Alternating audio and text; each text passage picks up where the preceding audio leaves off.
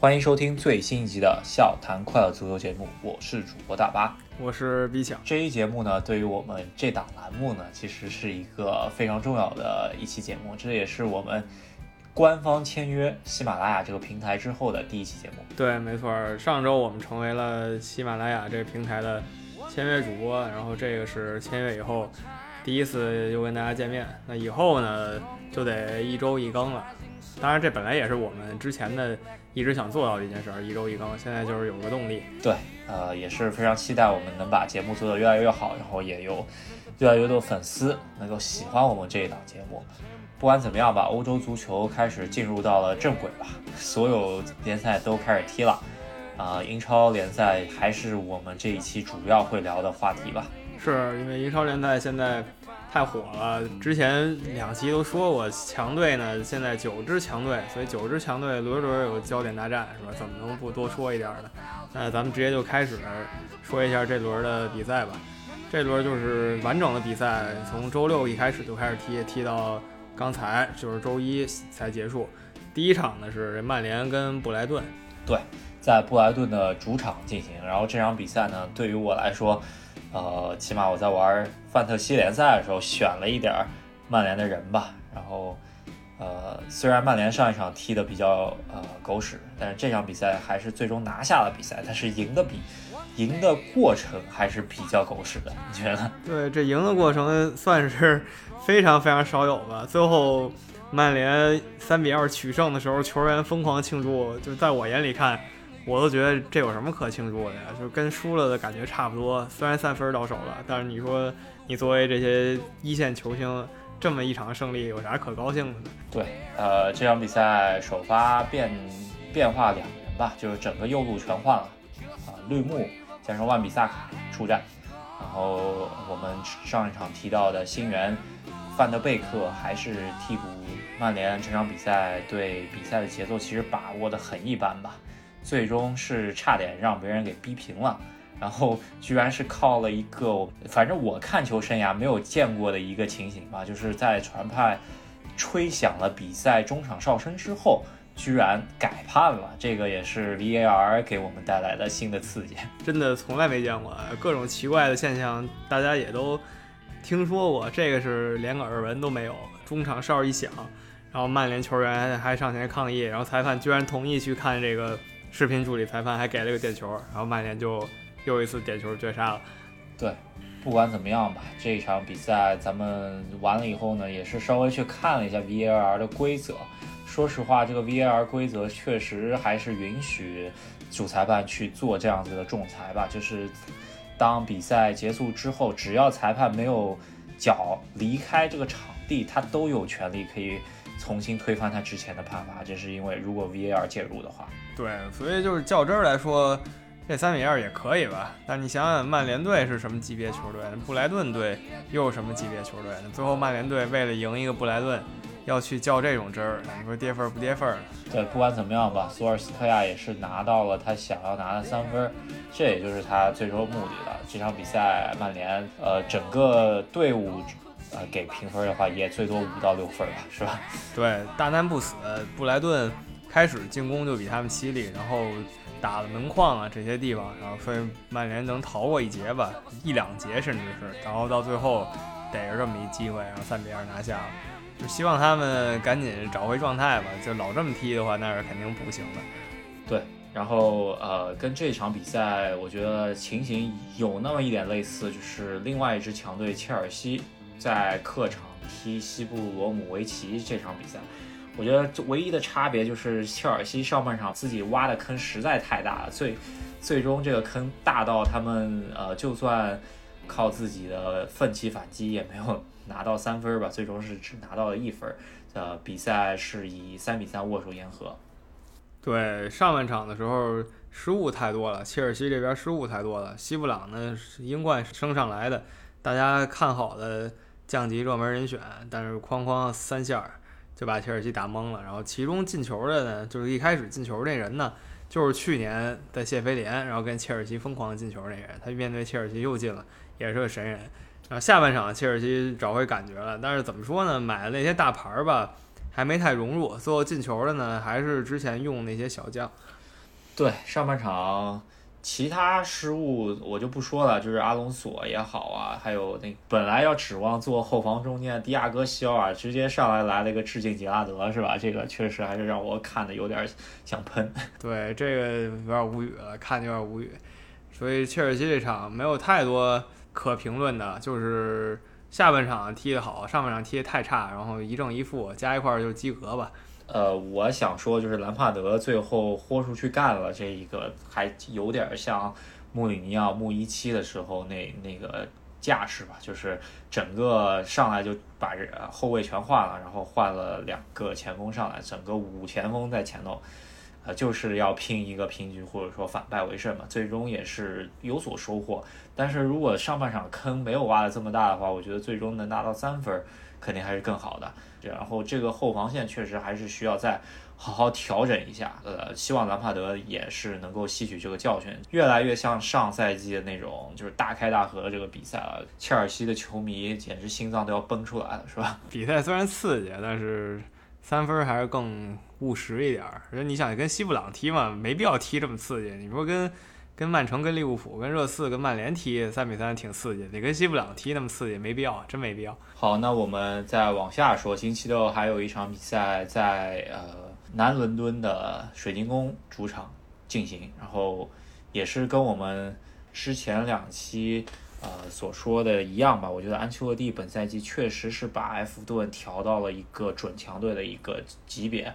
然后呃，前三场比赛看完之后，领跑积分榜也是有一定道理的。整个人员的水平提升，以及呃每个位置上面比用的都还算是比较合理。然后呃，咱们可以看一下这支球队到底能够持续多久的这么好的状态。对，呃，另外补一下，领跑积分榜是他踢完那场比赛以后领跑。那后来其他队都踢完以后呢，净胜球关系什么的，埃弗顿现在在前三。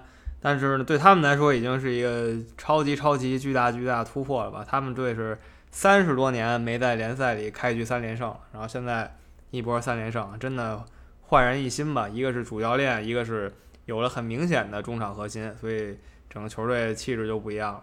对，呃，其他我不说吧，但是安切洛蒂最近在媒体呃上面，我感觉还是做足了脑筋嘛。首先他就说。他很欢迎亚马逊来拍一个 All Nothing Effort 的。他现在手下弟子那个勒温这个球员很像英扎吉的踢球方式。然后他说他合作过很多队长，像马尔蒂尼、特里什么的，呃，跟现在的这个埃弗顿这个队长爱尔兰人科尔曼其实是一个类型。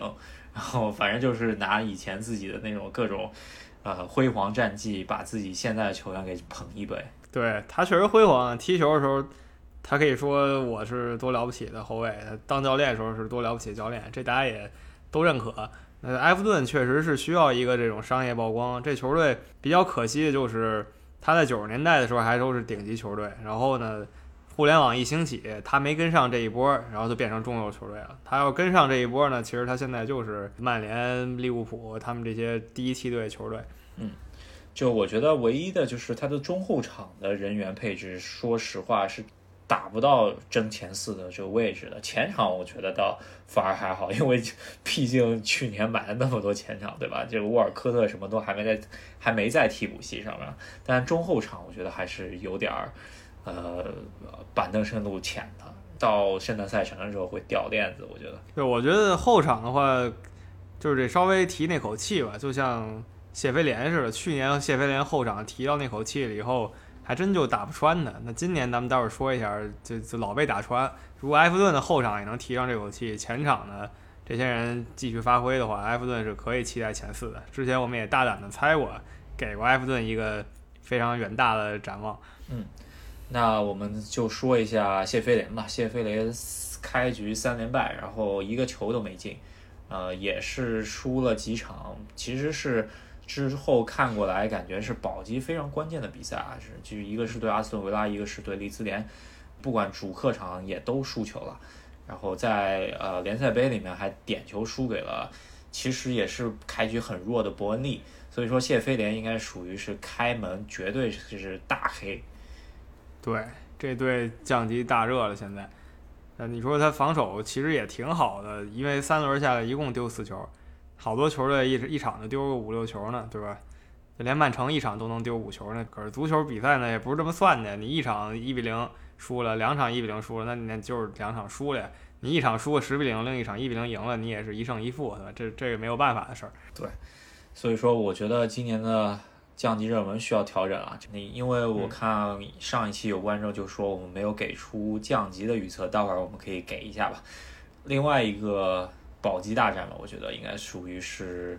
呃，南安普顿和伯恩利这场比赛，南安普顿轻取，然后也是因斯再次证明自己能够在一上来就进球，然后啊，整个比赛后防线给苟住了，然后最后拿到三分。对，就跟上一轮那个布莱顿似的，这种球就是这种弱队最希望看到的，一上来拿一进球，哎，我就你就你就朝着我攻，哎，我就这么固守，然后九十分钟一结束，我三分，你吃瓜佬，挺好的事儿。但这场他们就做到了，对他们两个球队级别也没差太多嘛，年年都是差不多名次。那南安普顿呢，在开局的时候抢了个先机。再下面就是比较冷门的一场比赛，咱们刚说了斯蒂芬布鲁斯怎么有点绷不住的感觉，这场比赛他又来一个呃非常令人惊讶的成绩吧，是吧？跟鸟叔直接给踢平了。不过也是热刺，这是他一周来呃第四场比赛了吧？近近就十天内。本来还要踢一场联赛杯，然后因为对手新冠确诊超过十人，然后给取消了。嗯，对，因为他们要踢欧联杯的这个附加赛，所以赛程一下就又排满了。然后踢那附加赛的时候，他们踢得不错，几个主力还都上了，所以拿回到英超以后，他必然体力跟不上。那球员他又不是机器人，你踢个就得休息几天，然后才能再踢嘛。所以这场挺明显的，就没拿下，然后一比一纽卡斯尔联。对，主要上半场取得领先之后呢，没有想办法乘胜追击，也是因为球员累了吧。还有一点就是他的呃主要进攻手孙兴民，呃在半场的时候给换下去了。然后我看好多球迷都还挺关心的，其实好像是有点受伤，可能会缺阵一阵了。那这样子来看的话。贝尔什么时候复出，对于热刺来说是一个非常关键的事儿了。对，按理说还有两周，差不多贝尔就可以上了。那热刺呢，本赛季其实又面临了他们一直以来问题：你到底是想要哪一个？在英超联赛，你肯定不能说我全都要。你要英超，你要联赛杯，要足总杯，你还是说你冲一冲欧洲荣誉，你了不起要两三个。你要说我全都要，那基本等于什么也没有。那热刺这赛季可以好好想想自己到底要什么。现在已经能看出来了，两边都打着，马上就不行。对，确实是，啊，不止两边了。现在还好有一边是有新冠肺炎帮忙，是吧？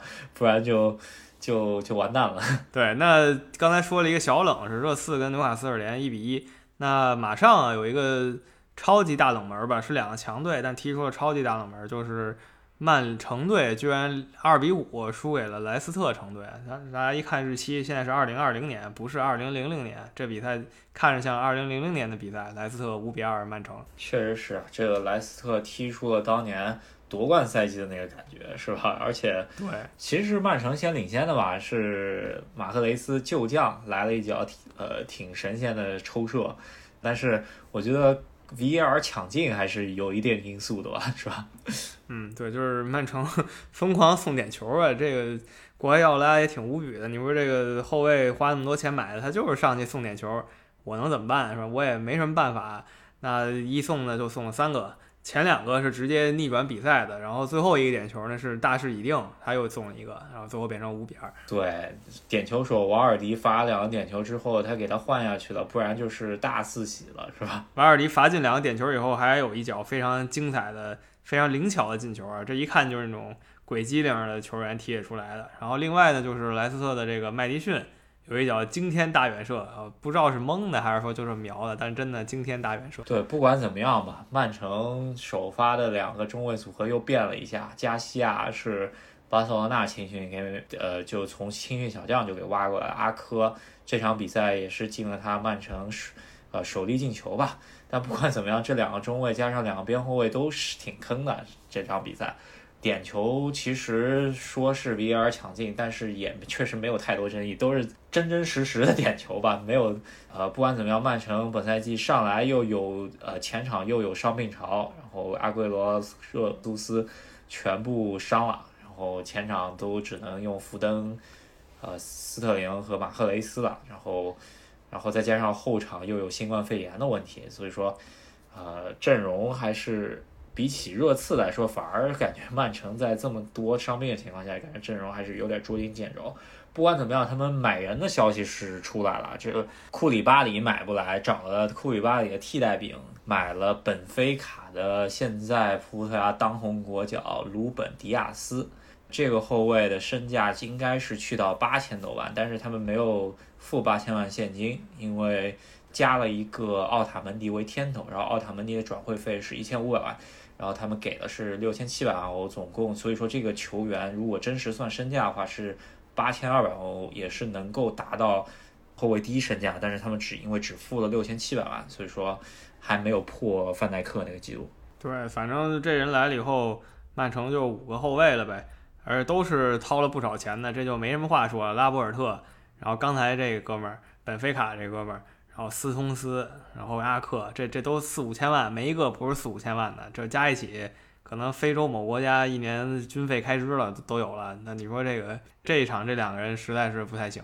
确实是，咱们看一下这个新球员到底能不能呃直接上来能够替代任何消息。但是有一点就是这个球员的转会现在是在本菲卡的官网官宣了，现在曼城还没有官宣，可能还在。处理一些事情吧，但是咱我觉得应该是差不多了，除非最后什么传人机坏了，这就搞清了。对，对，那这场就是曼城的一个重大失利，也是瓜迪奥拉首次被对方打入五个进球，尤其是在主场，这是非常不可思议的一个比赛。然后罗杰斯的球队呢？又像以前一样吧，他总是赛季前段特别火，中段也特别火，然后到了四五月份他不太灵。看看这赛季怎么样吧。这场踢完的时候，正好那解说说了一句：“这是莱斯特城自一九二三年以来第一次联赛开局三连胜，这马上一百年过去了。”也是啊，呃，罗杰斯这个教练 真的是开门非常火，而且他是在他的首发后腰或者中后卫恩迪迪。以及麦迪逊在替补席上，还有伊亨纳乔这些比较强的球员都还没有首发的情况下，拿到这一场非常重要的胜利啊！我觉得，呃，罗杰斯还是可以往下看一看，他到底这个走势，呃，会怎么样？然后可以关注一下莱斯特本赛季的这个走势。对，就看吧，他之前数次证明自己，到了春天四五月份的时候他不太灵，看看今年如何吧。那接下来一场呢，就更邪门一点吧，就是弱的一方呢，居然把强的一方给屠杀了，是吧？西汉姆联四比零把狼队给灭了。对，狼队感觉上场输完曼城之后，就有点不知道怎么回事了。在呃上晚输完之后呢，又官宣了一笔从巴塞罗那直接买人的葡萄牙国脚级边后卫塞塞梅多直接加盟，是吧？这个。狼队是怎么着想要组一个小葡萄牙队？是不是把 C 罗一一起最后搞过来是吧？就是狼队，反正这两年都是这样。开始的时候风风火火，转会窗大家又说：“哎呀，葡萄牙狼又开始了。”然后说超期待，有人就说：“我觉得这狼队今年前四名。”但是一开始一踢呢，他就是十几名球队，然后踢到中段呢，终于又进入了五六名。踢到最后呢，也没冲进前四，又是五六名。最近几年就老是这样。今年呢？最起码开局又重复了往年套路，开始的时候找不着北。对，西汉姆联这场比赛也是拿到呃很重要的一个三分吧，我觉得上来他的赛程不是特别有利吧，然后先是输了纽卡，再输了阿森纳，然后这场比赛总算拿到了赛季首个三分，呃，联赛杯是倒是晋级了，然后可以看一下这个球队在莫耶斯的带领下还能不能保级吧，是吧？那这个狼队也加把劲是吧？赶紧今天早点进入状态不好吗？那还有一场呢，今天开始周一的比赛就是富勒姆跟阿斯顿维拉，这个算是直接保级对话了。以前的两个队都是英超的常客，阿斯顿维拉肯定是不甘心再回英冠了。他这球队也是前欧冠冠军呢，是吧？怎么能说我就去英冠混呢？所以他一直在补强补强，然后这赛季稍微。冷静了一点，没上赛季那么夸张了。咱不管怎么说吧，这场比赛三比零打败富勒姆。嗯，这场比赛客场赢了三比零，基本上是属于在保级路上面很重要的一场比赛。然后格呃格拉利什这个球员确实是看得出来，应该是要去到大球回去了。这个至于到底今年转会窗口还有没有几天了嘛，能不能留住这个球员，这也是对于阿斯顿维拉啊保级来说是很重要的一件事情。还有一个就是阿森纳转会过来这个马丁内斯这个门将，我觉得真是好用啊，这个绝对是一个超值的转会。我觉得今年保级也得看他。反正这场球虽然关注度不高，但对这两个球队来说是件大事儿。然后阿斯顿维拉把握了机会，今天踢的这轮第十场也是计划中的焦点大战，就是利物浦跟阿森纳。然后利物浦呢，确实明显实力还是强于阿森纳的嘛，所以三比一拿下。不管怎么样吧，这场比赛应该是本轮的最焦点大战，强强对话。然后呃，稍微看了上半场吧，然后看到拉卡泽特，呃，应该是。呃，诡异吃饼是吧？就是阴差阳错不小心吃了个饼。这个，呃，罗伯特森这个球给送的也是莫名其妙的，就感觉今年利物浦好像除了那个跟范戴克搭档那个位置没定的那个后防线球员以外啊，大家都送过了。对，但我觉得呢，虽然大家都送过，但是呢，还都赢下来了，所以目前看就还都是好事儿。就为什么？因为这球队你不能一上来就大家都。状态特别好，是吧？一点疏漏都没有。那这么踢的话，十二月圣诞节的时候，基本就要坏事儿了。所以现在开始呢，谁都多少有点疏忽，我觉得是正常的。最重要的是有疏忽的时候，你还能拿下，这就比什么都强了。确实是。然后利物浦方面应该是在丢球之后很快就进入状态，然后两个边路把阿森纳给打爆了，然后呃都是补射嘛，对吧？然后的把球给打进去，二比一。领先之后呢，我觉得应该是比较焦灼的状态，阿森纳就体现了可能没有利物浦实力这么强的一点吧。不管怎么样，中场都已经把机会给创造出来了，拉卡泽特两个单对单的机会还是还离防守球员挺远的机会，这种球两个都被阿里松给扑掉，一个是说阿里松扑单刀确实有一手，还有一个就是拉卡泽特。需要反省一下，是吧？对，我看阿森纳球迷反正对此很不满意，今天在那喷这个拉卡泽特。但是总的来说呢，实力还是利物浦占上风吧，因为那两个利物浦的几个进球都是把阿森纳的防线彻底给打花了。就是马内那个进球，萨拉赫已经把这个蒂尔尼给过懵了，然后守门员也忙中出错，马内补射。然后罗伯特森那球也是，你说一个左边后卫都已经跟守门员。脸对脸了，然后打入了一球。然后第三球呢，大卫·路易斯一头顶出来，顶利物浦球员脚底下了，正好远射。对，呃，说大卫·路易斯呢，这个从本菲卡买后卫这个事情，其实还是需要斟酌的吧，是吧？我觉得应该来说，大卫·路易斯就算不错的交易了。那还有一个就是林德洛夫，所以说曼城还需再看看这个人到底怎么样。对，这曼城这个。中后卫别说中后卫了吧，就整条后防线四个人加一守门员，就这五个位置，也不知道换了几茬了，每一茬都那么贵，那么贵，那么贵，然后也不是特好使。反正我是不太清楚这瓜迪奥拉建队思路是怎么回事儿。他每一个位置都相中好多人，来了以后用一用，发现不好使，就是搁一边买新的。对，呃，不管怎么样，我觉得阿特塔，呃，说实话，跟利物浦这场比赛打下来之后，其实这两队。这场比赛节奏还是很快的，很好看。然后可以看到阿森纳有所进步吧，比比之前肯定是水平上升了。但是总体来说还实力稍微差一点，最终被利物浦给赢了。只能说是球员之间有实力的区别。但是我觉得阿特塔还是把阿森纳带的挺不错的。而且其实说莱诺本场比赛如果只有那一个一小个失误吧，其他我觉得都是特别稳当。是他其实挺不错的，阿尔特塔。上次也说过了，他有一个特点，就是其实这个球队整体有时候踢的也还是非常一般。埃梅里的有时候踢的也大概是那样，但是阿尔特塔的治下球队呢，总是能在关键时刻把那个最后一球搞进去。有了这一球，那就是赢球和平局的区别。嗯，那行吧，这个英超的这十场比赛咱们都评了一下，咱们就给出一个英超的降级的想法。我的人选就是现在后三个。就是都还没赢球的这三个球队，伯恩利、谢菲尔德联、富勒姆。我把伯恩利换成西布罗姆维奇啊，我是觉得这三个队，但我觉得是西布罗姆维奇最弱，然后谢菲联第二弱，富勒姆呢也差不多，跟谢菲联差不多。就除非除非谢菲联突然觉醒了，觉醒了跟去年一样，是吧？那个雷打不动，就是抗击打能力特强，你捶我一千拳我也零比零。他要能把这找着，那他就突然就行了。他要是说十五轮之后他还是现在这样，那他基本就就坐等降级了。对，毕竟还有三十五轮嘛，他如果每轮平均抢一分，就三十五分，我觉得还是有希望保级的，是吧？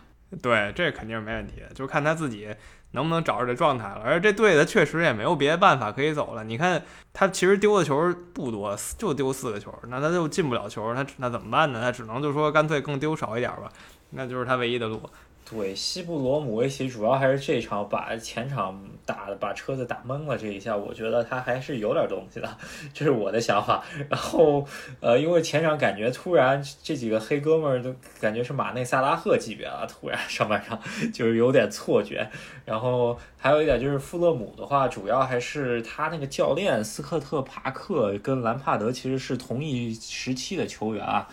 不知道他的水平怎么样，起码在前前三场来看，感觉水平挺一般的，丢球也丢的特别多。我说现在局势大概如此，但英超嘛瞬息万变，转会窗没结束呢，然后冬天还能再转会，但目前来看，我大概觉得就是这么回事儿。对，呃，我觉得今年不管怎么样，降级集团和争冠集团都会挺大的，或者争四集团吧。所以说，嗯，我觉得联赛会呈现一个两极化的。对，我觉得像往年那样，最后十轮。中间可能有七八个球队在那儿无所事事，现在不会有了。中间顶多那么俩仨球队吧，无所事事一点。确实是，英超也是进入一个混乱时代。然后稍微讲一嘴别的联赛吧，其实没怎么看比赛，就是稍微看了一点新闻或者看了点集锦。我想说的一场比赛就是那个苏亚雷斯转会马竞第一场比赛之后来了一个超级亮眼的首秀，是吧？对对对，苏亚雷斯确实一直是这个首秀专业户。他在利物浦的首秀，我至今都记着。那天还是大年初一呢，就是说新买的这哥们上场就进球了，我觉得太了不起了。没想到都快十年过去了，到了马德里竞技还能再来一样的套路，还是很强。对，其他其他西甲比赛，说实话没怎么关注啊。就是大家可以跟我们说一下最近有什么比较火的事情。反正就是。我现在看一下马竞这赛季的阵容是肯定加强了，这个大家可以看一下西甲不止三个呃两不止两个球队，现在三个球队一起玩什么感觉啊？对，西甲前几年是三家玩，然后然后突然又回两家玩了，现在感觉终于又可以三家玩，挺有意思。然后德甲本来以为第一轮这个拜仁慕尼黑八比零屠了沙尔克零四以后，这赛季悬念已经结束了，是吧？我本来是觉得拜仁慕尼黑又跟之前有几个赛季似的，第一轮领跑了，然后一直领跑完三十四轮，然后德甲联赛结束了，他就一直就是第一名。那没想到第二轮他居然被这个霍芬海姆锤了四个球，这个确实想都没想到。对，呃，这个德甲说实话 没怎么看，但是想到这个恐怖的拜仁居然输球了，这个还是。非常有意思的一件事情啊！看看这赛季，呃，因为呃，多特蒙德也是一帮小孩儿上来了，是吧？看看初生牛犊不怕虎，什么感觉？嗯，对，反正德甲的话，那场决战还是值得看。两边好像都是这个疯狂提速，都是速度特快，就感觉就快一边选四个人、八个人排田径场上跑步去那感觉似的，就全都是那种速度九十五的球员。对，呃。意甲方面来说吧，这场比赛，呃，这一轮比赛其实就是绝对班霸尤文图斯差点翻车了。这个跟罗马这两年其实水平挺一般的，罗马踢平了，还有一张红牌，但是 C 罗进了两个球，是吧？对，其实其实我就是意甲没太关注，但是呢，老觉得尤文图斯他就应该差不多今年终于拿不了那冠军了，但没想到呢，那些竞争对手还就是老比他差那么一点儿。就比如说尤文图斯原来老是一百分，然后呢，其他球队就九十五分，结果现在尤文图斯只有九十分实力，那其他球队呢，他自己就跟到八十五分这个实力去了，他就老给我这么一个感觉。呃，不管怎么样，尤文图斯到最后再紧一紧，还是能把这个冠军收回来的，是吧？对，特别像去年就是这意思。去年萨里这么一个教练吧，不管怎么样，还是一，我觉得跟尤文图斯的阵容相比来说，肯定是一个短板的嘛，是吧？最终，呃，孔蒂没有。把这个尤文图斯这个航母给打翻了，这个确实还是有一点儿可惜。然后今年国米这么一场比赛上来来个四比三，我觉得这也是挺有意思的一场比赛，对吧？特别是佛罗伦萨队内还有里贝里这么一个球员，觉得 对意甲逐渐也找回了往年那个刺激感。最后就是法甲了，法甲就真的就一句带过吧，因为巴黎前两轮都输了，然后觉得这事儿要大变天。但其实大家都明白，他前两轮输了也没什么了不起的，最后可能又三十五连胜这那的，所以现在他有三连胜。然后我估计再踢那么俩月吧，第一名该是谁又是谁。对，呃，有一点就是内马尔最近可能有点问题。内马尔之前被指控在场上歧视吧，但是看一下这个。最终会演变成什么样子一个问题？但我觉得是大家可以看一下这个球员。如果说他真的被发了一个重磅的重磅的那个禁赛令的话，他有可能会离开法甲，这也是有可能的，是吧？对对，因为现在西方人不都在说嘛，啊，不能歧视老黑人。那内马尔说了一个对亚洲人特别不友好的话，那那合着就是这话都能容许嘛？对吧？那你现在说我反对这歧视那歧视，那就得全都反对。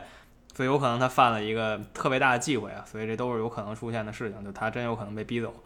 对，这一周的国际足坛咱们应该都过了一遍吧？这个也是我们节目官方加盟之后的第一期，希望大家多多帮我们转发、评论、支持。对。转发还是那句话是吧？就是你觉得发个朋友圈，大家觉得这什么乱七八糟，有点莫名其妙。但你就把这个转给你踢足球的朋友、看足球的朋友，什么同学啊、同事啊、什么哥们儿姐们儿，就不是挺好的事儿吗？对。然后还有就是关于英超梦幻联赛的，我们那个有一个差差不多二十几人的联赛了吧？然后大家都还玩的挺开心的。然后我发觉这个梦幻联赛本赛季的英超，只要把中前场球员全部调成各队的点球手，我觉得就不会特别低分了。所以说，这是给大家一个比较好的建议，是吧？对，今年是点球疯狂呈现的一年，是吧？疯狂的点球，这个感觉平均一场一点了，感觉有这个这个趋势都参照这个啊选一下自己喜欢的球员。对，好，那我们这一期笑谈快乐足球就到这边。呃，如果大家想要加我们赫斯基大帝的微信群的朋友们，可以通过赫斯基大帝微信公众号回复任何消息就可以添加。也希望大家在喜马拉雅上、在网易云音乐上，还有刚才说过的微信公众号上关注我们，然后给我们点个赞好！非常感谢大家收听，咱们下期再见。那好，我们下期再见，拜拜。